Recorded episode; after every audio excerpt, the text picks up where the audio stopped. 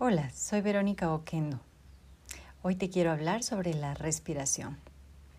Hay muchísimas técnicas de meditación, muchas formas de usar nuestra respiración. Pero hoy te quiero hablar del primer paso, que es observar y reconocer el flujo natural de tu respiración.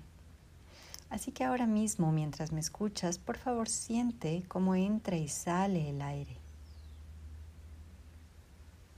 Date cuenta cómo al regresar a ver tu respiración, solo eso ya hace que cambie y puedas respirar más grande, más profundo, que sientas también tu exhalación, incluso la temperatura con la cual entra el aire, que es diferente a la temperatura al salir.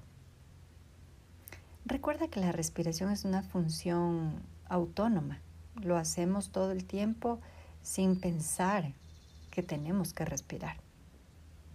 Así que ahora regresa a ver tu respiración tal cual como es en este momento.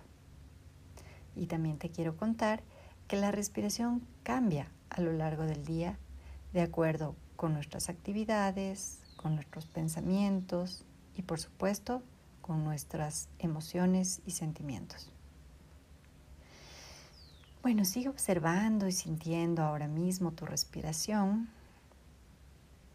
Puede ser que a veces sea más corta y rápida y otros momentos más larga y profunda.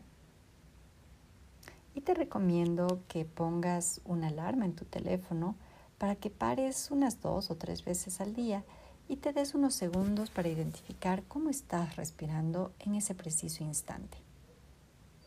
Esto te va a dar más conciencia de cómo es tu respiración según las actividades que realices, como te comentaba antes. Puedes incluso tomar nota y describir cómo encuentras que es tu respiración y tal vez encuentres algún patrón. Tal vez te fijes que regularmente tienes dificultad para inhalar o que inhalas y te quedas con el aire suspendido adentro y no lo sueltas o que estás respirando muchas veces de manera superficial. Es muy importante que te des un par de semanas o incluso más para conocer tu propio ritmo de respiración y luego puedas introducirte en movimientos rítmicos y en patrones respiratorios específicos.